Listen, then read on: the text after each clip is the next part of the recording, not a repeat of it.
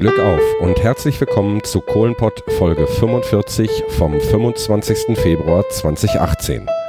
Auch heute habe ich wieder einen Bergmann zu Gast, der uns von seinem Leben auf und nach der Zeche erzählt. Mein Name ist Christian Kessen. Ich sitze wieder einmal in meinem Büro auf der ehemaligen Zeche Schlägen und Eisen in Herten es ist bereits dunkel draußen und nichtsdestotrotz oder umso mehr freue ich mich, dass mein heutiger Gast sich die Zeit genommen hat. Den begrüße ich jetzt wie üblich mit einem Glück auf Wolfgang. Glück auf. Und der Wolfgang stellt sich jetzt wie üblich hier selber vor. Ich bin der Wolfgang Emig, geboren am 5.3.1962.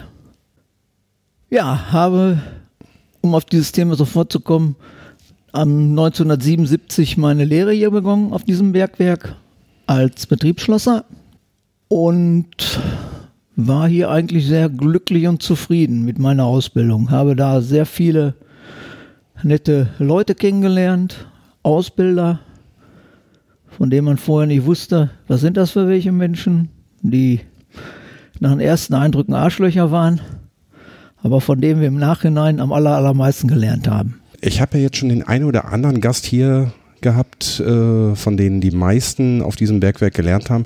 Ich habe, glaube ich, noch niemanden gehört, der gesagt hat, oh, hättest du mal damals was anderes gemacht. Also das ist tatsächlich so, Ausbildung auf der Zeche war top.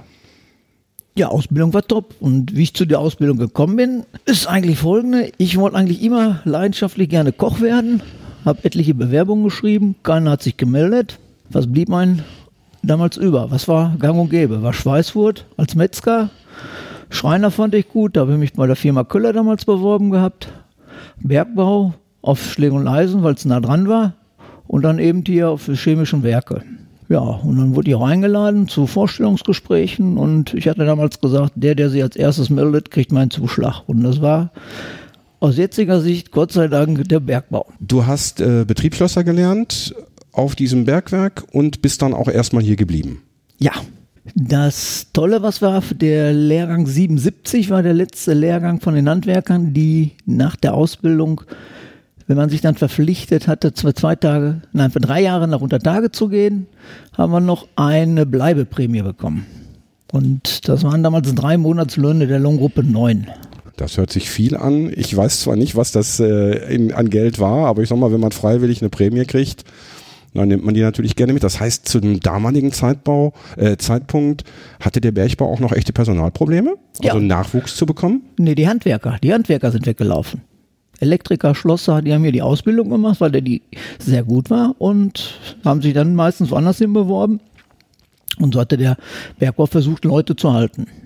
Aber für mich stand das immer außer Frage, dass ich woanders hingehe und äh, in unserem Lehrjahr mussten damals zwei Mann über Tage bleiben, also so für einen Tagesbetrieb. Und das war für mich nie, nie eine Sache, dass ich sage, ich will über Tage bleiben. Ich wollte immer noch Untertage. Warum? Was, was hat dich am Untertagebetrieb fasziniert? Ja, der Eindruck. Während der Ausbildung waren wir ja drei Monate unter Tage. Wir waren ja auch drei Tage, drei Monate Übertage. Und das Arbeiten unter Tage hatte mir mehr Spaß gemacht, war abwechslungsreicher. Und natürlich hat auch so ein bisschen das Geld gelockt. Untertage hat man also mehr verdient als Übertage für die gleiche Tätigkeit, für eine ähnliche Tätigkeit. Für eine Tätigkeit als Schlosser hat man Untertage mehr Geld bekommen, ja. Äh, Waschprämie und Anfahrtsprämie und. Das kam auch noch dazu und der Lohn war höher. Ach, der Lohn war generell höher. Ja. Okay. Dann hast du dich für drei Jahre verpflichtet, hast dann also quasi drei Jahre und drei Monate während dieser Zeit bezahlt bekommen. Ja, wenn man das so formulieren möchte, ja. Oder gab es die Prämie als Einmalzahlung? Nee, die wird einmal nach der Hälfte und dann nach Ende der drei Jahre wurden die ausgezahlt. Damit nicht doch jemand nach, äh, nach einem Monat dann wieder abhaut, wenn er schon die Kohle im Sack hatte. Wäre eine Möglichkeit, ja. Aber du hast nach den drei Jahren nicht in den Sack gehauen, sondern bist auf dem Bergwerk geblieben. Genau, ich bin hier auf Schacht 3 geblieben, Schacht 3, 4, 7 meine erste Schicht war, sind wir angefahren mit den ganzen Jungschlossern in die Schlosserei rein. Und der Magaziner da, der sagte, äh, dreimal gehen mit dem, zweimal mit dem, einer mit dem, einer mit dem. Und ich habe mir mit meinem Kumpel zusammen einen ausgeguckt. Ich fand den Fernandi also irgendwie sympathisch und das, was er darstellte, das war der Manny Meyer. Und das kriegt man dann ja mit, wenn man sich mit dem unterhält und so. Und das war der Vorarbeiter von der Ladewagenkolonne. Und so bin ich dann in die Ladewagenkolonne rein. Und von dem Manni habe ich auch sehr viel gelernt. Ladewagenkolonne, das ist ein Begriff, der mir persönlich auch noch nicht untergekommen ist. Also musst du ihn erklären. Also die Ladewagenkolonne hat gemacht äh, die Lader, das heißt sprich Bagger. Über Tage würde man Bagger sagen. Wir reden jetzt gerade von Gleislostechnik. Das ist, ja, ist keine Gleis, also Gleichungstechnik, wenn man das so nennt, ja. Es gibt ja einmal Senklader, die wurden benutzt für Streckensenken, wenn die Strecken gequollen sind. Da wurden dann die Senklader eingesetzt, um dann die, die Strecken wieder zu senken. Das waren Kettenfahrzeuge. Und dann haben sie man die vorne in der Orte gehabt, wo wenig Platz war. Dann gab es die normalen äh, Seitenkipplader, die in, im Ortsvertrieb eingesetzt wurden. Dann haben wir später auch Ripper dazu gekriegt. Also Ripper sind im Prinzip äh, große Abbauhammer auf, auf Raupenfahrzeugen. Ich muss mal einmal dazwischen grätschen. Das waren, mir, das waren selbst mir, der sich ja so ein bisschen mit der ganzen Thematik auseinandergesetzt hat und auch jetzt gerade im, im Zuge dieses Projektes auch tut, so ein bisschen viel Begriffe. Ähm, lass uns nochmal eben auf den ersten Lader zurückkommen. Du hast gesagt, wenn, wenn, wenn irgendwas aufquillt. Das heißt, ich habe hier meinen mein Querschnitt, mein, mein Tunnel, sag ich mal, oder meine, mein, mein Streb. Strecke. Und, oder meine Strecke, genau. Und ähm, dann hebt sich der Boden quasi an Richtig. und wird dadurch uneben, also durch, durch, durch Senkung des umliegenden Gesteins drückt sich der Boden nach oben und damit würde dieser Querschnitt verringert. Und damit dieser Querschnitt erhalten bleibt, damit man dort vernünftig wieder arbeiten, fahren und, und sich auch, bewegen kann. Und auch für die Wetterführung. Und für die Wetterführung ähm, muss dieser Querschnitt erhöht werden und dazu hat man diesen. Senklader. Senklader eingesetzt, genau. So, der zweite Begriff, den du gebraucht hast, war Ripper. Das war der dritte. Oh, okay. Der, Seitensen äh, der Seitenkipplader. Genau, der Seitenkipplader. Den erklärst du jetzt, weil da kann ich mir gar nichts drunter vorstellen. Ja, wir kennen ja die meisten von über Tage, kennen ja nur einen Bagger, der fährt vorne rein, hebt die Schippe hoch und gibt sie wieder um. Und da man ja im Bergbau dann an der Seite irgendwie ein Fördermittel hat, wo man die, die, die, die Berge oder die Kohle, was man da gerade wegmachen möchte oder muss, wegkriegt, gibt man das zur Seite weg. Das heißt, im Prinzip ist die Schippe links oder rechts gelagert mit dem Zylinder und dann wird das rausgekippt auf der Seite. Das ist ein Seiten, Seitenkipplader. Bedeutet, der ist quasi vorwärts in so einen Haufen gefahren, hat die Schippe runtergemacht, ist vorwärts in den Haufen gefahren, ist dann zu der Stelle, wo er es abladen musste und hat dann einfach den Löffel so zur Seite gekippt. Wie beim, wie beim Suppelöffeln. Richtig, Und der dritte Begriff war Ripper. richtig. Und der Ripper, habe ich jetzt so verstanden, war einfach ein Fahrzeug mit einem großen Presslufthammer vorne drauf. Ja, ein Hydraulikhammer. Hydraulikhammer. Den hört man hier manchmal auch gerade im Ruhrgebiet momentan, wenn wieder Zechen braken oder andere große Industriegebäude abgerissen werden, dann hört man den immer laut durch die Städte schreien, klopfen. Das ist ein riesiger Hydraulikhammer und der macht das Gestein einfach klein. Der Kolben oder dieser Zylinder, der quasi den Meißel bewegt, wird nicht mit Druckluft wie beim Presslufthammer angetrieben, sondern halt mit Öl, mit, Hydraulik, Hydrauliköl. Mit Hydraulik, ja. Gut, schon wieder was gelernt. Du durftest dir quasi den Vorarbeiter damals aussuchen. Ja. Und, Und- dadurch bist du halt in diese spezielle Truppe reingekommen, in diese spezielle Kolonne reingekommen und bist da bis zum Ende geblieben. Nein, nein, nein, nein. Also ich bin da reingerutscht, äh, habe von vielen Leuten was gelernt, habe mich da wohl noch nicht ganz so dumm angestellt. Ich wurde dann nachher auch, äh, also Kolonnenführer, wurde auch noch aufgestuft und äh, habe mich dann auch mit dieser Arbeit weiterentwickelt. Und zumindest auf unserem Bergwerk war das so, dass damit auch der Rahmen dazugehörte halt. Nicht nur die reinen Ladefahrzeuge oder Ripper, sondern auch wenn was am Panzer war. An dem Förderern haben wir da auch mitgeholfen, haben die repariert und haben das ganze Umfeld mit begleitet. Und damit habe ich eine Menge gelernt. Und damit wurde auch schon mal ein Grundstein gelegt meines späteren guten Berufslebens, weil ich auf viele Dinge vorbereitet war. Ich bin allerdings auch, nachdem ich unter Tage war, das war im Juli 1980, bin ich dann im Juni 1981 in die Grubenwehr eingetreten. Die Grubenwehr hatten wir hier schon zwei, dreimal zum Thema, unter anderem beim Fritz Marun. Ja. Ähm, Ich, ich kenne relativ viele Leute, die in der Grubenwehr waren. Ich kann das auch nachvollziehen. Was hat dich damals bewogen, in die Grubenwehr einzutreten? Ich wollte anderen Leuten helfen. Ich habe gedacht, wenn mal irgendwas ist, möchtest du auch, dass jemand kommt und dir hilft. Und das wollte ich auch machen. Und das habe ich auch gemacht. Wie viele Leute oder kann man, kann man sagen, wie hoch ist der Prozentsatz zwischen Untertage Beschäftigten und Grubenwehrmitgliedern? Sind es 10 Prozent oder ist es mehr oder weniger? Kann man, hast yes. du da irgendwie eine Zahl? Prozent kann ich das nicht richtig ausdrücken. Es gibt eine Verordnung, die Bergverordnung sagt, dass für ein Bergwerk einer gewissen Größe eine gewisse Anzahl an Leute vorzuhalten sind. Und wir waren irgendwas um die 80 bis 100 Leute. Ich mhm. kenne die Zahl nicht, möge einer das entschuldigen, wenn ich jetzt hier eine falsche Zahl sage, der sich damit besser auskennt.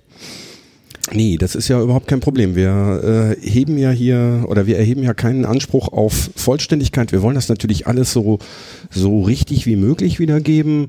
Ähm, wenn da ein Hörer, eine Hörerin eine genaue, konkrete Zahl weiß, ich kann das mit Sicherheit auch nochmal nachlesen oder mich da nochmal erkundigen, ähm, dann gerne in die Kommentare, wie bekannt.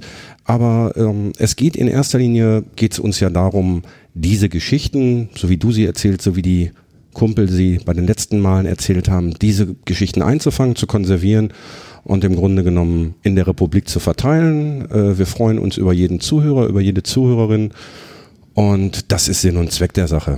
Das ist ja hier keine hochwissenschaftliche Arbeit. Ja. Ähm, gut, Grubenwehr. Ähm, ja, erstmal zu der Zeit war das noch so, dass man einen Leumund haben musste. Um überhaupt in die Grubenwehr zu kommen? Ja. Okay. Um erstmal überhaupt dahin zu kommen. Und dann musste man auch erstmal Übungen machen, zwei Übungen machen, um überhaupt zu beweisen, dass man das kann. Und da kann ich mich an meine erste Übung noch ganz genau erinnern, weil man steht da so als 19-jähriger Mann, meint, ihm gehört die Welt. Und da stehen die alten Männer. Die alten Männer, die damals um die 40 waren. Ja, und dann bin ich mit denen in die Übung. Da sind Leute bei gewesen, die haben das schon 20 Jahre gemacht. Die wussten, was sie tun, wie sie was tun. Ja, also umgezogen. Dann sind wir noch rübergefahren nach dem Bergwerk Westerhold, weil wir da unsere Übungen gemacht haben. Ja, haben dann angefangen, unsere Atemschutzgeräte anzulegen. Ja, ab in das Übungshaus. Also ein Schlaggerät, den Hammer, das ist ungefähr 50 Kilo, zieht man runter, zwei, also ungefähr zwei Meter Höhe.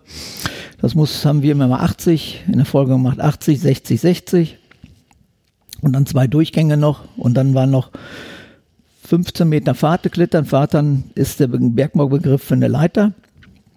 Ja, und erste, erste Runde ging ganz gut durch und, und die alten Männer da an dem Hammer, da ging immer nur dung, dung, dung, dung, dung, dung, dung, dung, dung, dung, dung, dung. Ja, möchte man ja dann nicht nachstehen. Versucht das, hat nicht ganz geklappt. Zweite Durchgang gemacht. Ja, dann war ich schon, wie ich da durch bin, dann auf der Brustwarzen und dann sollte ich die letzten 30, 60 Schlag machen. Und da war ich mich da am Quälen und dann kam unser äh, Alten, mit dem durch Übung gemacht hatte, mit dem Mehrwertbeste, sagt er, komm Jung, ich helfe dir. Und dann haben wir beide zusammen meine letzten 60 Schlag gemacht. Das habe ich bisher heute noch nicht vergessen. Muss man sich das so vorstellen, wie neuerdings in den, in den Fitnessbuden so, eine, so, ein, so ein Gerät, wo du halt an so einem, an der Schnur ziehst und auf der Gegenseite das Gewicht hochkommt? Oder? Ja, richtig, okay. genauso. Ja.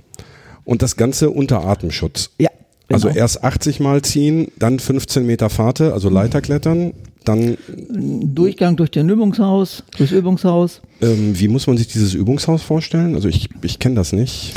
Also Übungshaus, also die Strecke besteht ähm, aus dem Bereich, wo man aufrecht gehen kann, auf dem Bereich, wo man kriechen kann oder kriechen muss ein Bereich, äh, wo man das Gerät ablegen muss, das, wo man nur so durchkommt, dann auch äh, durch Dammrohre klettern, weil durch Rohre wurden Grubenbaue abgedämmt. Das heißt, da muss man durch eine, durch eine Röhre klettern. Vorne geht jemand vor, macht die Luke auf, rein.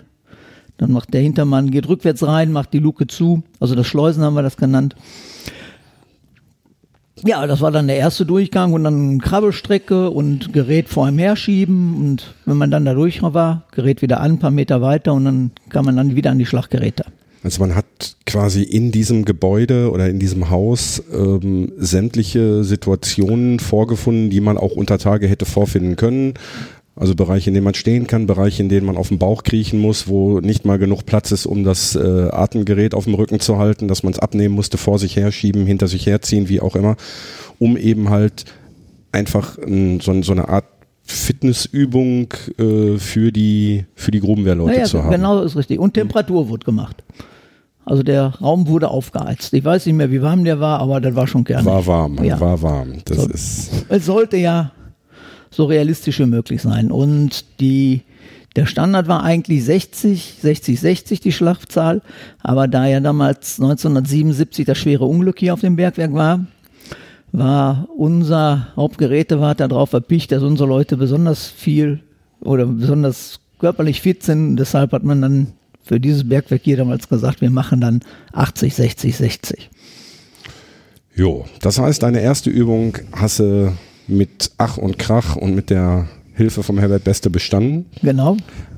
Deine zweite Übung, wie warst du da? Hast du dich vorbereitet? Hast du den Kniff mehr gekriegt von Mama? Ja, die, die zweite Übung, die ging dann besser, weil ich wusste ja schon, äh, was mich erwartet und dass man dann auch gucken muss, nicht sich nicht nach den Alten richten, sondern nach einem selber.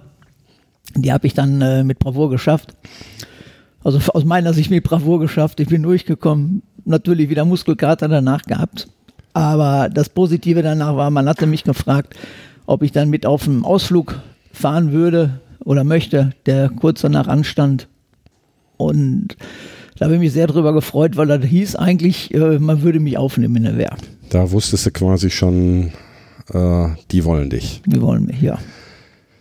Hast du Aber das Aufnahmeritual war noch nicht beendet, denn es gehörte dazu zwei Flaschen Pommelunder. Die musste man mitbringen. mitbringen, aber nicht selber trinken, hoffe Nein, ich. nein, nein, nein, nein, nein, nein. Gut. Übertage und im Zuge eines Ausflugs ja auch gar kein Problem. Alkoholuntertage war natürlich völlig verpönt. Richtig. Zur damaligen Zeit gab es aber, glaube ich, noch ein Feierabendbier in der Kaue hinterher. Ja. Ja. Gut, dann warst du in der Grubenwehr. Hast du da jemals wirklich einen, einen, einen echten, einen, ja, einen echten Einsatz gehabt? Ja, mehrere. Mehrere.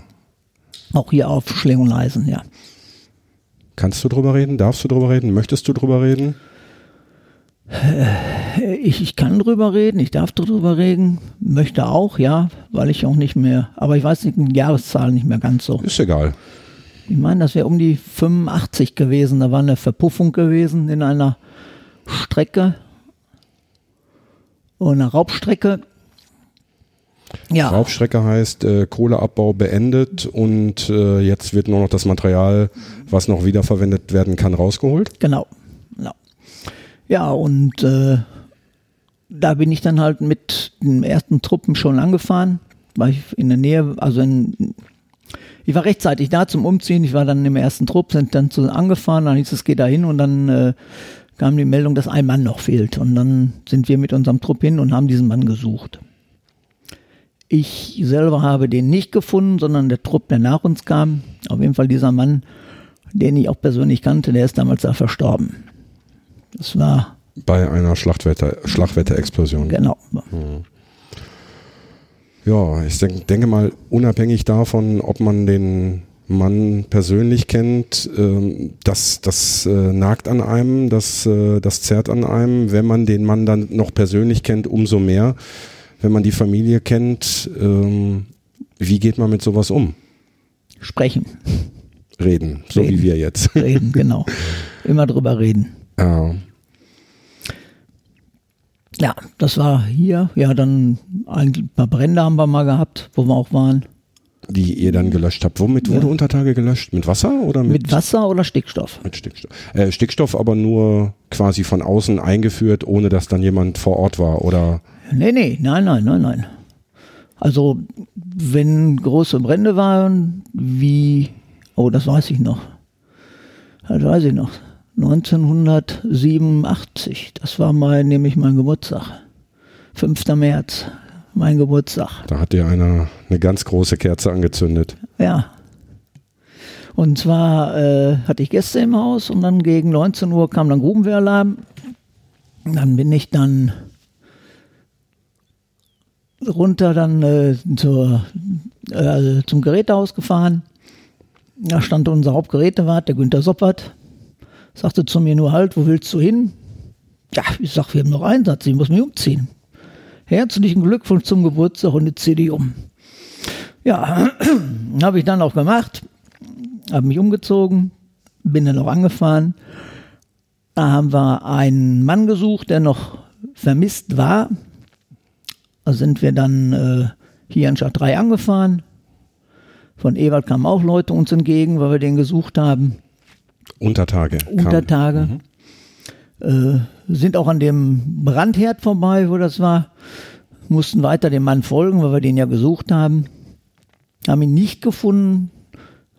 Als wir beide zu den sich entgegengekommen sind, dann, also die, die von, von der Ewald-Seite angefahren sind, die wir von Schlägen Eisen angefahren sind und uns getroffen hatten, äh, kam dann ein Kommando nach Nachfrage dann in der Einsatzleitung, dass der Mann sich über Tage gemeldet hat und wir mit dem Prinzip haben uns umsonst in Gefahr gebracht. Aber dieser Brand, der war auch etwas größer und dann geht man auch vor, dass man dann äh, die Strecken abdämmt, wo dann auch eben diese Wetterschleusen reinkommen, wo dann die A einmal jetzt, ähm, damit eben von außen kein Sauerstoff eindringen kann und dann wird diese ganze Geschichte damit Stickstoff beaufschlagt, um den Sauerstoff in diesem Bereich zu senken, damit das Feuer erstickt. Und wir von der Grubenwehr sind dann unter Atemschutz auch dahinter und am Arbeiten. Hm. Ähm, ich habe bisher nur Feuerübertage erlebt, glücklicherweise. Ähm, ich mache das ja so ein bisschen berufstätig in der Richtung. Äh, ich habe auch schon Übungen mitgemacht, wo beispielsweise in einem Hotel Flure verraucht wurden. Wenn ich mir jetzt vorstelle, diese Situation, das war ja, waren ja immer Übungen. Ich wusste, ähm, das ist letzten Endes Disco-Nebel, der da reingeblasen wird. Ähm, keine giftigen Dämpfe, es brennt nicht, es besteht keine Gefahr für Leib und Leben wie fühlt sich das an, wenn man in so einer Strecke steht oder in so einem Streb steht äh, und man weiß, das, was da kokelt, ist halt kein Theaterfeuer und das, was da an, an Dämpfen entsteht, äh, kann mich eben halt nach drei, vier Atemzügen umbringen. Was hat man da für ein Gefühl? Respekt. Man hat da Respekt. Man, man hat Respekt und ein gutes Gefühl, weil ich muss sagen, die ganzen Jahre, die ich war, ich habe mich immer gut ausgebildet gefühlt, wurde immer drauf von außen geachtet, selber drauf geachtet, dass wir die Masken vernünftig haben, dass die Ausrüstung passt. Jetzt hier, weil du es so angesprochen hast mit Nebel, sprich Sichtbehinderung, das haben wir auch immer geübt in den Übungshäusern. Also sprich, wir haben wirklich nichts gesehen, dann sind wir aneinander angeleint, dann geht jemand vor, der Truppführer, dann müssen wir dem folgen. Das sind Dinge, die wir gelernt haben. Es ging. Und wenn man dann die Arbeiten machen musste oder erledigt hat, die man machen sollte, hat man das auch ein bisschen verdrängt. Man hat eben nur aufgepasst auf sich, auf die Atemschläuche, dass einem nichts passiert. So ein Atemgerät, wie lange hat das gehalten? Also ich sag mal, ich stelle mir das vor wie so eine Taucherflasche oder so ähnlich. Ähm, wie lange konnte man damit luftunabhängig atmen? Also die Zeit hieß bis maximal vier Stunden, aber es ging davon ab, wenn ich ruhig in der Ecke sitze. Und je nachdem nach äh, Schwere der Arbeit, ob ich einen Berg laufen muss oder äh, körperlich schwere Arbeit oder so, dafür braucht man ja mehr. Und das gibt ja auch eine Klimatabelle. Das heißt, wenn man an einem Einsatzort war, dann musste der, der Truppführer auch ständig der Einsatzleitung durchgeben, wie warm das ist. Und nach dieser Klimatabelle wurden auch unsere Einsatzzeiten geregelt. Mhm. Das konnte auch sein, dass wir eine halbe Stunde gearbeitet haben, 20 Minuten, bis wir wieder raus mussten aus dem Bereich. Das ist ja dann die Sache, die es schwierig gemacht hat bei kurzen Einsatzzeiten vom Klima her, um dann wirklich effektiv zu arbeiten. Du hast vorhin gesagt, der Mann hat sich dann über Tage gemeldet. Äh, wie ist der rausgekommen? Ganz normal mit dem Förderkorb? Oder? Ganz, ganz normal. Der hat seinen Weg nach Hause gefunden oder gegangen und ja. hatte sich aber nicht gemeldet. Ach, der war schon zu Hause. Ja, das weiß ich nicht. Das kann ich nicht sagen. Also der hieß immer nur, es ist noch ihr einmal Mann noch unter Tage. Der sollte da in dem Bereich auch sein, wo wir ihn gesucht haben. Aber wir haben ihn nicht gefunden. Und welch, ob der nur einen anderen Fluchtweg genommen hat oder nicht, auf jeden Fall war der Mann dann schon über Tage, also wir hätten ihn noch gar nicht mehr suchen brauchen. Hm. Der hätte uns nicht mehr in Gefahr bringen müssen. Aber ihr musstet doch sowieso runter, um das Feuer zu bekämpfen. Ja, das war aber danach. Okay. Ne, das, das kommt danach. Wir müssen jetzt erstmal da durch, wir mussten am offenen Brand vorbei, alles um diesen Mann zu suchen. Wir mussten unsere Sprechverbindung aufgeben, das ist auch eigentlich so ein No-Go, was man nicht macht, aber weil das hieß, da ist ein Mann, der wird gesucht, ist er mit Rücksprache von der Einsatzleitung gesagt, ja, geht weiter. So. Thema, Und das ist das, deshalb haben wir uns selber in Gefahr gebracht, um jemanden zu suchen. Thema Sprechverbindung. Ähm, es gibt ja unter Tage so alle 50 Meter, alle 100 Meter und an neuralgischen Punkten diese Grubentelefone.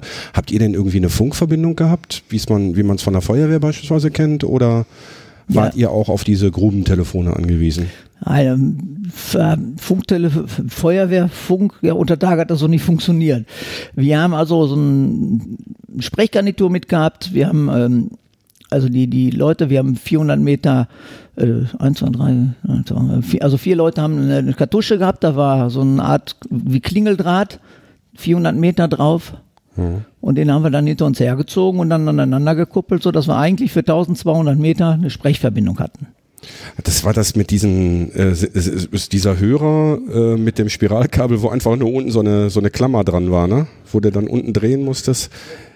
Nicht nur das, auch in den äh, Masken von den Artenschutzmasken von den Truppführern und von dem äh, letzten Mann, da sind Sprechgarnituren drin gewesen. Das heißt, der hat die Sprechgarnitur an seiner Maske gehabt. Mhm. Wenn du heute mit deiner Erfahrung aus der Grubenwehr nochmal zurückblicken könntest, stell dir vor, du bist 19 äh, und würdest jetzt vor der Entscheidung stehen, Mensch, nächste Woche ist da so eine Grubenwehrübung, gehe ich hin, gehe ich nicht hin, würdest du das nochmal machen? Ja. klare Aussage, klare Aussage. Ja, kann ich, äh, kann ich auch echt nachvollziehen, weil das ist so wie, ja, weiß ich nicht, wie Leute halt Rettungssanitäter oder Freiwillige Feuerwehr oder sonst irgendwas. Leute, wenn ihr Langeweile habt und nicht nur dann, äh, engagiert euch in solchen Sachen. Da werden immer Leute gebraucht, die anderen Leuten helfen. Kann man einmal so machen, kann man auch im kleinen Rahmen machen, aber das ist mit Sicherheit nicht der verkehrte Weg. So, Stimme ich dir zu. Schlegeleisen. Ähm, wo warst du danach? Was hast du gemacht? ja, das gemacht.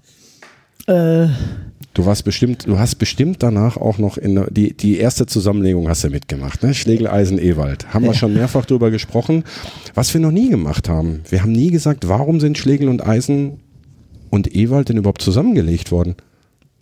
Politik. Politik. nur noch ein, nur noch ein Bergwerk, äh, wir wissen nicht warum. Es wird ja immer viel diskutiert, warum das eine Bergwerk geschlossen wird, warum nicht das andere. Als ich 77 auf Schläge und Eisen angefangen habe, hat man schon gesagt, das Bergwerk äh, Westerhold sowieso bald schließt und das wurde auf jeden Fall noch nach dem Bergwerk äh, Ewald Hugo geschlossen. Also äh, keiner weiß warum, wieso das geschehen war. Es war mir letztendlich auch egal. Ich war froh, dass ich meinen Arbeitsplatz behalten habe. Ja, das äh, sind wir ja irgendwo alle. Ne? Also so, ja. so oft man auf die Arbeit flucht, äh, ohne geht's nicht, ohne die Kohle, die dann hinterher dabei rauskommt, geht's auch nicht. Ähm, also du hast die erste Zusammenlegung Schlegel Eisen Ewald hast du mitgemacht, ja. hast dann da auf Schlegel Eisen Ewald Erst. auch noch in der Grubenwehr, warst du auch noch tätig? Ja, und da war ja dann kamen auch äh, zwei verschiedene Welten aufeinander die Grubenwehr, wie sie, wie sie von Schlägen und Eisen kannten, die Grubenwehr, wie die Leute sie von Ewald kannten. Kam ja auch äh, eine Zusammenlegung dann, auch der Grubenwehren wurden zusammengeführt. War schon ein bisschen komisch, weil jeder meint ja immer, der andere ist der Böse und der andere will einem was. Was wir eigentlich immer sehr geliebt haben, ist von der Seite von Schlägen und Eisen her, wir haben immer einen Ausflug gemacht mehrtägiger Ausflug äh, gemacht mit den Frauen zusammen. Und das war eine Sache, die gab es auf Ewald nicht. Und wir wollten das gerne weitermachen mit diesen Ausflügen. Und der Kompromiss, der dann nach langen Diskussionen zustande gekommen ist, war, wir fahren ein Jahr fahren wir äh, einen Zweitagesausflug, zwei, Dreitagesausflug und einmal bleiben wir, machen wir nur eine Tagesfahrt. Und da ist es dann so beigeblieben. Äh, mit Frauen oder ohne? Mit Frauen. Mit Frauen. Naja, mit gut. Frauen. Dann die Frauen sind sowieso ganz, ganz wichtig gewesen, weil sie haben uns doch ganz schön den, den, den Rücken freigehalten. Ne, die, es gehört ja auch viel dazu, wenn sie weiß, mein Mann geht zur Grubenwehr, das wird wieder hart. Äh, die Übungen waren hart.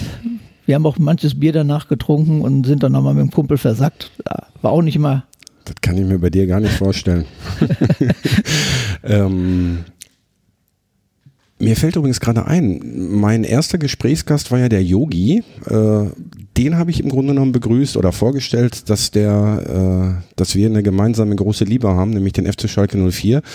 Da haben wir noch gar nicht drüber gesprochen. Machen wir auch nicht, aber auch du bist einer von den Verrückten, die da seit 2000 mit mir da oben im Block sitzen. Ne? Ja.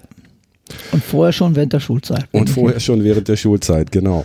Ähm, gut, die zweite Zusammenlegung, Ewald Hugo, hast du auch noch mitgemacht. Ja. Und hast aber in der Zeit, also sowohl auf deiner, äh, in deiner Zeit äh, auf Ewald als auch auf Hugo immer in erster Linie als Betriebsschlosser unter Tage gearbeitet? Ja, richtig. Und warst nebenbei in der Grubenwehr? Ja. Ich wurde äh, allerdings, möchte ich noch dazu sagen, auf Schlägen und Eisen noch äh, Gerätewart der Grubenwehr bin ich noch geworden. Das heißt, äh, die Artenschutzgeräte und die technische Ausrüstung, die wir bei der Grubenwehr benutzt haben, die mussten wir warten in Ordnung halten. Das kam noch mit dazu. Und das habe ich auch bis zum Ende meiner beruflichen Laufbahn, um das mal so zu formulieren, gemacht. Ähm, bist du dafür dann freigestellt worden? Musstest du halt weniger, weniger normale Arbeitsstunden ableisten? Weil irgendwo, Na, das kannst du ja nicht in der Freizeit machen. Nein, nein, ne? das ging nach der Arbeit. Nach der Arbeit? Nach der Arbeit. Genauso wie die Übungen, die wir gemacht haben, nach der Arbeit waren, bei uns auf den Bergwerken. Genauso war das danach dann auch noch die Tätigkeit der Gerätewarte, denn wenn die Leute aus der Übung kamen, mussten die Geräte ja wieder fertig gemacht werden, damit die dann wieder fertig sind, falls was passiert damit wir dass die, die Sicherheit immer gewährleistet war. Aber das ist schon bezahlt worden oder war das Ehrenamt? Nein, das wird bezahlt. Gut. Ich hatte jetzt, ich habe jetzt gedacht, irgendwie normalerweise, ich sag mal 40 Stunden in der Woche, äh, du brauchst 10 Stunden als Gerätewart, also arbeitest du nur 30 Stunden unter Tag und hast dann die 10 nein, Stunden. Nein. Also das musst du noch oben drauf. Ja, war auch ein schöner Dazuverdienst, muss man ja ehrlich sein. Ja, das äh, Deine Frau hat sich gefreut und die, und die Kinder auch. ja, aber sie musste es mitmachen, ne? Ja, das ist, das ist aber. Ich, ich bin ja so ganz im Stillen bin ich ja noch auf einer Suche nach einer, eigentlich so nach so einer alten Bergwerk, äh, Bergmannsfrau, die mal so erzählt, ne, so Schnittchen machen und Wäsche waschen und äh, Wasch, Waschzuber und so weiter. Ich weiß, ich habe nur noch keine Idee, aber vielleicht, äh, wenn das Mikro nachher aus ist, vielleicht hast du ja noch jemand, den ich interviewen kann. Also vielleicht fällt dir ja noch jemand ein. Ähm, ja, Zusammenlegung Schlegeleisen Ewald Hugo. Ähm, hast du da auch noch im Laderbetrieb gearbeitet oder was hast du da gemacht? Ein, als äh, Schlägel und Eisen damals schon mit, also Schacht 7 mit Schacht 2 zusammengelegt wurde, da wurden wir auch schon mehr in den Abbau reingezogen oder wurde ich mehr in den Abbau reingezogen. Das heißt, da musste ich mich mit um Streb kümmern, um die Förderbänder. Und äh, habe dann eigentlich mehr oder weniger bin ich dann von den, den Ladewagen weggekommen. Habe mich dann mehr um in dem Abbau aufgehalten. Mhm. Walzen, also, Walzenlader, Wandstraßen, Wandanlagen, Strebpanzer, alles was dazugehört. Das war dann unsere Aufgabe, meine Aufgabe. Ähm, Schildausbau und sowas Nein, auch? Hatte ich, nicht, war, das hatte ich nichts mit zu tun gehabt. Mhm. Ja, und dann ging das ja auch schon wieder los mit, mit äh, Bergwerksschließung. Die ersten Gerüchte kamen. Dann hieß das ja, Bergwerk Ewald macht schon 2004 zu. Ewald Hugo macht schon 2004 zu. Und da habe ich mir so ein paar Gedanken gemacht, weil es war ja so, ich hatte Lohngruppe 12, also ich war Kolonnenführer. Und von den anderen Zusammenlegungen oder die ich selber erlebt habe, wo andere Leute zu unseren Bergwerken gekommen sind, war das immer so, dass Leute mit hohen Lohngruppen nicht unbedingt ihre alte Arbeit weitergemacht haben. Das heißt, dass, äh, da sind damals Elektriker, die sind auf einmal dann im Ortsvertrieb gelandet. Da waren Schlosser, die waren im Ortsvertrieb oder im Streb. Und das sind alles so Dinge, die ich nicht unbedingt wollte. Und dann hatte ich mir Gedanken gemacht, was machst du nun?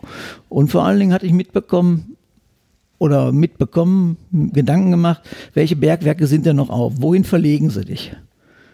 Und dann wären so Bergwerke gewesen wie Walsum, wie Lohberg-Osterfeld, wie äh, Bergwerk Ost in Hamm oben. Alles nichts, wo du mit dem Fahrrad mal eben hinfährst. Ganz genau, weite Wege, weite Wege. Dein Bruder ist ja viele weite Wege gefahren.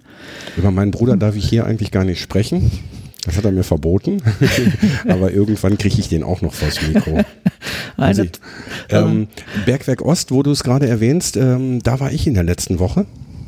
Und zwar ähm, ja, mehr oder weniger durch Zufall. Es gab ja, wie vielleicht einige Hörerinnen und Hörer wissen, ähm, einen Artikel über diesen Podcast in der Bildzeitung. Und ähm, ja, die Resonanz darauf war ganz lustig. Äh, und in dem Zusammenhang habe ich den Fotografen der, ja, ich sag mal, der Mitarbeiterzeitung der Rohkohl AG, der Steinkohle, so heißt diese Zeitung, kennengelernt. Der hat witzigerweise sein Fotostudio auch hier auf diesem Gelände. Und der hat mich dann einfach eingeladen, weil am Bergwerk Ost in der letzten Woche ähm, eine Sprengung war. Hab ich schon gehört. Ähm, und äh, ja, da durfte ich mich dann zu der Presse stellen und wir haben direkt hinter dem Sprengmeister gestanden. Die haben einen ein Rundeindicker ein, ein, also gesprengt und ein, eine, ein, ein Wasch, oh, das muss ich nachgucken, habe ich wieder vergessen. Ähm, ja, das eine Ding ist gut gefallen. Äh, der Rundeindicker steht immer noch, den dürfen sie jetzt mit einem großen Hydraulikhammer abbauen. Äh, der, ist, äh, der ist leider nicht ganz gefallen. Ähm, ich werde mal gucken, ob ich das irgendwie geregelt kriege, dieses Video, was ich da gemacht habe, noch auf die Webseite zu stellen. Ähm, das war nur kurz äh, mein, mein Ausflug zum Bergwerk Ost. Äh, ja, und dann hatte ich mir halt gedacht, was ist die beste Alternative? Und dann bin ich auf das Bergwerk Auguste Victoria gekommen. Das ist in Mal. In Mal. Das war in Mal. Das ist äh, das letzte gewesen, was jetzt zugemacht hat. Ne? Ja, Vor zwei 2016. Jahren. 2016, genau. Ende 2016 ist es geschlossen worden. Ja, und dann hatte ich mich 1998 beworben auf dem Bergwerk. Bin dann auch zum Vorstellungsgespräch da eingeladen gewesen, ja, und dann, ja, dann warten. Und dann kam irgendwann mal mein Vorgesetzter zu mir und sagte, ich habe gehört, du wolltest nach AV. Ich sage, ja. Und warum? Ja, ich sage, weil der Weg für mich kürzer ist, wenn ich verlegt werde. Weil er sagte, das verstehe ich. Mhm. Ja, und das war das ganze Gespräch. Und dann habe ich irgendwann Post bekommen, dass ich zum 01.01.99 auf dem Bergwerk Auguste Victoria anfange. War dein Vorgesetzter sauer oder hat er das verstanden? Hat er das akzeptiert? Der hat das oder? verstanden und akzeptiert. Hm.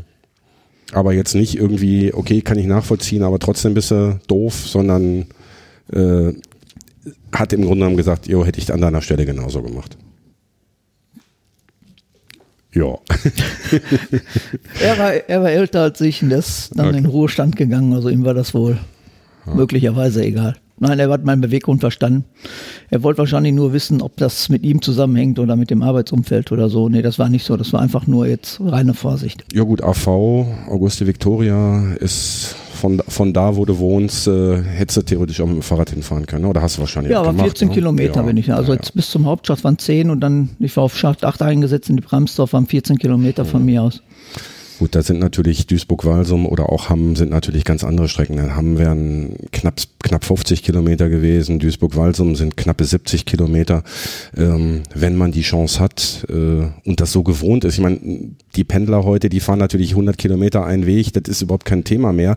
Aber wenn man es halt gewohnt ist, dass man quasi äh, mit dem Fahrrad oder zu Fuß äh, zu seiner Arbeitsstelle kommt, dann möchte man das natürlich auch nicht unbedingt missen.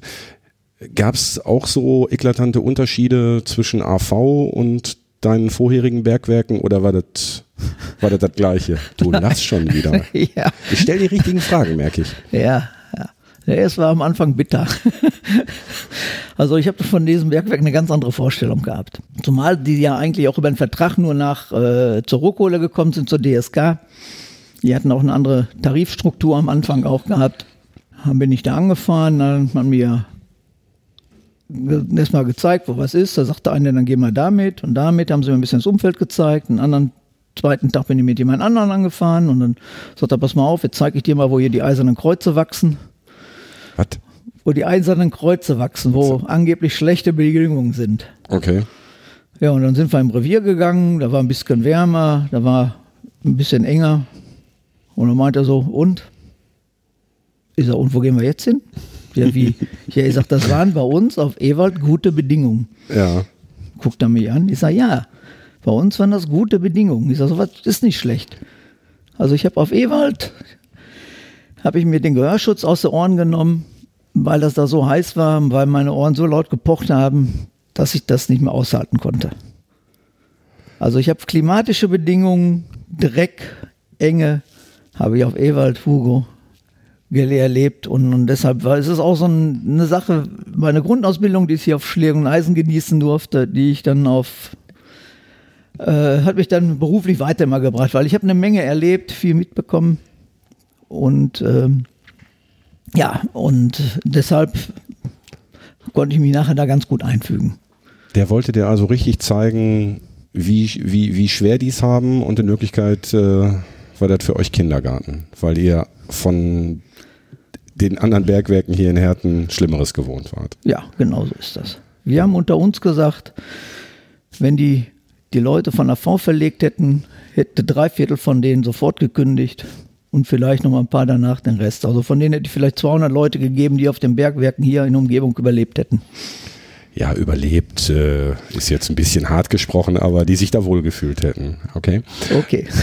Höre ich auch zum ersten Mal. Also das ist, es, es wird äh, von Mal zu Mal spannender, wie ich zumindest finde. Ich habe immer gedacht, ich, ich weiß alles, ich kenne alles. Naja, ich kenne alles, Quatsch. Ich kenne einen großen Teil. Aber ähm, das ist jetzt mal was, äh, Ja, es ist habe ich auch noch nicht gehört. Ja, das ging auch damit rund, weil ich hätte ich ja das schon mal erwähnt gehabt mit dem anderen Lohnsystem, was wir da hatten. Und äh, nachdem ich da einen Monat war, und dann habe ich meinen ersten Lohnschreifen gekriegt und dann guckte ich drauf, da fehlten mir 28 Mark. Die Schicht, wohlgemerkt. Oh, Ja, dann bin ich zu meinem Reviersteiger hin. Der hat gesagt, sagt was willst du denn? Du hast so einen Lohnausgleich. Du kriegst das Geld ja sowieso. Aber ich fühlte mich in meiner Ehre gekränkt. ähm, äh, Lohnausgleich, warum hattest du einen Lohnausgleich? Das war ein Sozial im Sozialvertrag, dass man, wenn man jetzt irgendwie zu anderen Bergwerken verlegt wird, dass man da äh, ähm, keine großen Lohnunterschiede hat, irgendwie abgesichert war. Bedeutet, AV hat dir hat dir bei deiner ersten Lohnabrechnung 28 Mark pro Schicht weniger bezahlt Ja. und damit du keinen Verlust hattest, hat dann quasi dein alter Arbeitgeber Also immer noch Ewald die DSK. Hugo. Ja, genau. quasi die 28 Mark dazugegeben pro Schicht. Genau so ist das. Und äh, ja, da hast du gesagt, äh, nee Leute, ich habe dafür gearbeitet, ich will die Kohle von euch. Ja, so ungefähr, weil ich fand, ich bin die Arbeit auch wert, was ich gemacht habe. Und dann auch hin und dann habe ich Gott sei Dank damals mein stellvertretender Reviersteiger, hatte ich den getroffen, habe ich mit dem gesprochen und der kam von damals von dem Haus Aden dahin und der kannte die Situation, der hat mich verstanden und hat er gesagt, sagt pass mal auf, ich zahle dir dein Geld. Und der hat auch dafür gesorgt, dass ich meinen Schichtlohn dann wiedergekriegt hat, das alte Geld. Und da war die Sache für mich in Ordnung. Weil und Lohnausgleich heißt auch, wenn ich äh, auf meinem alten Bergwerk Überschichten gemacht habe und auf dem neuen nicht, also das ging um einen gewissen Zeitraum, den weiß ich nicht mehr. Wenn man da mehr hatten, dann wurde danach der Lohn berechnet. Das heißt, ich hätte auch auf dem Bergwerk AV zu Hause bleiben können an den Wochenenden und hätte trotzdem einen Lohnausgleich gekriegt. Aber ich habe es immer danach gehalten, da möchte ich nicht, ich bin für die Arbeit Tage auch arbeiten gegangen. Also manche sagen, ich bin dumm, ich habe Geld verschenkt. Ich sehe es nicht so. Ich finde es einfach nur fair. Äh, ja, würde ich, würde ich auch so sehen. Ne? Also mh, für die Arbeit, die man leistet, möchte man bezahlt werden und wenn man nicht arbeitet, dann ist das eben so. Der Eintritt in die Grubenwehr von AV war dann auch nicht ganz so reibungslos, weil auch AV hatte seine eigenen Regeln, also jetzt im Übungsablauf, die gar nicht so konform waren mit dem, wie ich sie über mittlerweile 15, 20 Jahre da hatte, kannte. Ja, war eine schwere Zeit, eine sehr, sehr gewöhnungsbedürftige Zeit, aber ich habe, weil ja auch andere Kollegen, die von, AV von, von Ewald drüber verlegt wurden, dahin nach RV, die mit mir da auch in der Grubenwehr waren, dann haben wir da Arm in Arm gelegen. Komm, da ziehen wir durch, das schaffen wir. Und in dem Bereich ging es erst dann bergauf, als dann das Bergwerk Blumenthal mit der V zusammengeschlossen wurde und wir dann einen anderen Oberführer gekriegt haben. Der hat das alles anders organisiert und danach war die Grubenwehr wieder so, wie ich sie kannte. Gab es in der Grubenwehr Nachwuchsprobleme? Musste die Grubenwehr irgendwie darum bangen, ihre, ihre Quote, von der wir ja nicht wissen, wie hoch sie war, zu erfüllen? Nein. Oder gab es mehr Bewerber als, als Plätze? Das weiß ich nicht, aber durch die Zusammenlegung sind die meisten Grubenwehrleute ja auch in die anderen Grubenwehr mit eingetreten. Hm. Also so nah war ich da nicht dran, dass ich aber wusste. wenn die Grubenwehr, also wenn die Bergwerke zusammengelegt werden, ich sag mal, Beispiel Ewald hat, ich sag mal, 1000 Mitarbeiter, äh, Schlegel-Eisen hat 1000 Mitarbeiter, zusammengelegt 2000, dann wird wahrscheinlich auch eine doppelte Anzahl an, an Grubenwehrleuten notwendig gewesen sein. Ja, die wurden ja nach und nach, äh, am Anfang bei einer Zusammenlegung war man, lief man ja noch parallel und dann wo ist das immer alles weiter geschrumpft. Das heißt, Mitarbeiter, die in Rente gegangen sind, beispielsweise oder in die Anpassung gegangen sind, sind dann nicht ersetzt worden. Verlegt und damit auch, wurde oder verlegt, verlegt worden. Und dadurch ist dann die Gesamtbelegschaft des jeweiligen Bergwerks geringer geworden ja. und dementsprechend konnte dann auch die Grubenwehrzahl ja. geringer genau. bleiben. Mhm. Ich habe dir ganz zu Anfang des Gesprächs gesagt, dreiviertel Stunde, wenn wir Jetzt guckt er auf die Uhr, der Lump. äh, dreiviertel Stunde, da hast du noch gesagt, boah, was, so lange? Äh, wer hört sich das denn an? Äh, wer sich das anhört, kann ich dir sagen. Unsere lieben Hörerinnen und Hörer hören sich das an. Und ähm, wir sind jetzt bei 48 Minuten. Das kratzt die gar nicht. Mhm. Die, äh, wir können noch ein bisschen quatschen. Wir haben mal, ich habe hier noch zwei, drei Sachen auf dem Zettel stehen, weil du bist ja nicht auf AV geblieben zunächst mal. Ich habe hier als ähm, Stichwort stehen HWI. Habe ich erst gerätselt, was ist das? Und dann hast du mir gesagt, das ist die Handwerkerinitiative. Was ist das? Nach den politischen Beschlüssen von 97 war ja klar, dass der Bergbau 2018 der letzte fördernde Bergwerk weggeht, dass es dann alles ausläuft und dass die Belegschaftszahl reduziert werden muss. Und dann hat man versucht, über verschiedene Programme äh, Leute abzubauen. Und zwar die Handwerkerinitiative, da konnte man äh, zu einem Handwerksbetrieb gehen, konnte sich da vorstellen und dann konnte man da bis zum halben Jahr arbeiten. Wie genau die Modalitäten waren, weiß ich nicht. Auf jeden Fall hat der Betrieb einen Zuschuss von dem, von, von dem, äh, von der Bergwerk bekommen. Die mussten Teil von dem Lohn nur tragen für mich hat sich nicht viel geändert. Ich habe meinen Lohn beibehalten und dann konnte man sich das angucken. Wie ist die Arbeit? Gefällt die mir? Passt der Mann zu, zum Betrieb? Und nach einem halben Jahr musste man sich entscheiden und zu sagen, damit komme ich zurecht. Ich gehe, ich, ich wechsle, ich verlasse den Bergbau oder äh, ich äh, gehe wieder zurück. Das war der Sinn und Zweck, dass man sich da aneinander gewöhnt, dass die Bergleute sehen, wie ist das in anderen Betrieben, komme ich da zurecht, möchte ich das. Das war der Hintergrund. Du hast gesagt, während, diesen halbes, während dieses halben Jahres hattest du keine finanziellen Einbußen. Jetzt ist es so, dass die freie Wirtschaft wahrscheinlich nicht die Löhne zahlt, vor allen Dingen mit, mit den Zulagen, Waschzulage, Untertagezulage etc. pp., äh, die der Bergbau gezahlt hat. Ähm, hätte es da im Nachhinein auch noch einen Ausgleich gegeben oder hättest du dann, ich sag mal, das verdient, was ein Schlosser ganz normal im auf dem freien Markt verdient. Soweit habe ich mich damit nicht beschäftigt. Ich bin aber der Meinung, dass man dann, wenn man gewechselt hat, äh, eine Prä noch, noch eine äh, Abfindung gekriegt hat und damit war die ganze Geschichte gegessen. Mhm. Das heißt, äh, du weißt nicht, ob es einen Ausgleich gegeben hätte. Das sagt mir, du bist nicht über Tage geblieben. Nein, bin ich nicht. Ich bin jetzt erzähle ich erstmal, warum ich das gemacht habe. Äh, A, wegen dieser Unsicherheit, wegen der Diskussion. Ich war auf der Arbeit sehr unzufrieden, wie das da lief mit den Vorgesetzten, mit den Arbeitsabläufen. Und dann habe ich gedacht, nein, probierst du mal was. Und dann bin ich über einen Bekannten auf eine Firma in Mal gekommen, die Zerspannungstechnik macht. Habe mich da vorgestellt, habe gesagt, ich würde das gerne machen. Das kannte er nicht. Dann habe ich ihm das erklärt. Dann hat er sich bei dem Bergwerk Auguste Victoria danach erkundigt und hat er mir gesagt, ja, kann ich machen. Und dann bin ich eben bei dieser Firma dann an eine CNC-Maschine gekommen und habe die bedient. Kanntest du das vorher schon von, Nein. vom Bergbau? Ich denke eher nicht. Wir hatten während der Lehre mal an einer, an einer äh, Drehmaschine beziehungsweise an einer Fräsmaschine gearbeitet, aber das ist ja was, was, was ganz anderes. Das gewesen. war noch handwerklich und nicht, äh, nicht computertechnisch wie eine CNC. Okay. Richtig.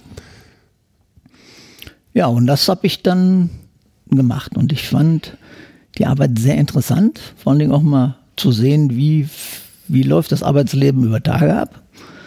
Habe auch äh, mit den anderen Leuten gesprochen, mit den anderen Maschinen und dann habe ich auch so einen kleinen Überblick gekriegt, wer was kann und wer wie viel Geld ungefähr verdient hat.